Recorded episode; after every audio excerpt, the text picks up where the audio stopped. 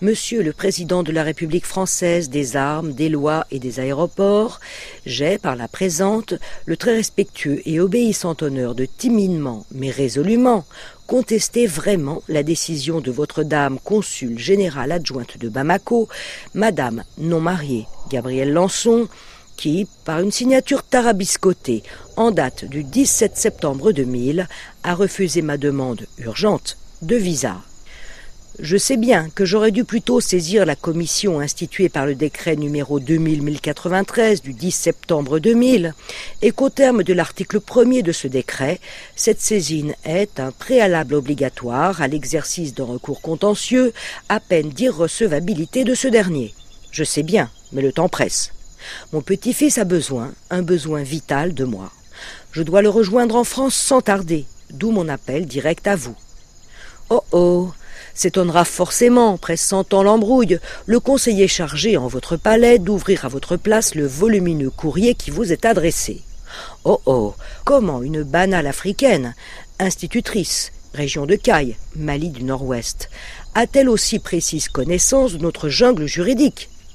À cette interrogation légitime, je répondrai par les noms et qualités de mon conseil, le jeune et timide mais si savant maître Benoît Fabiani, avocat voyageur inscrit aux deux barreaux de Paris et Bamako. C'est lui, blanc 100% comme vous, le porte-parole de ma vérité. Chaque matin, depuis un mois, j'entre à huit heures précises dans son bureau, m'assieds sur son fauteuil collant de faux cuir et commence ma chanson colérique. Malheureux maître Benoît, tel l'infatigable chasseur de papillons, il court l'espace à la poursuite de mes paroles. Une fois capturés, il les aligne en phrases correctes et les pique sur le papier officiel. Tel le mari parfait à l'infinie patience, il doit supporter mes récriminations d'auteur. Tu rabotes ma spontanéité, tu trahis ma complexité de femme. Qu'il soit remercié et lavé de tout faux procès. Je, sous-signé Marguerite Bas, suis, Monsieur le Président de la République française, seul responsable du recours gracieux qui va suivre. Depuis un mois, ce document précieux ne me quitte pas. Je le porte contre moi comme la lettre d'un amoureux secret. La nuit, il accompagne toutes mes visions. Si je rêve qu'un bateau blanc vient me chercher, le formulaire 130021 volait autour de moi comme une tourterelle annonciatrice de bonnes nouvelles. Et si je vois mon petit-fils allongé dans un hôpital, le formulaire les ainsi qu'une palme bienveillante. Je l'ai recouvert de plastique pour ne pas le tacher. Il ne manquerait plus que ça de la graisse, une bavure de café sur la belle page bicolore, blanc marron pâle. Je le respecte, cet imprimé, je vous le jure. Je sais trop ce qu'il représente. La clé d'entrée dans votre beau pays, celui de Molière, Victor Hugo et Charles de Gaulle.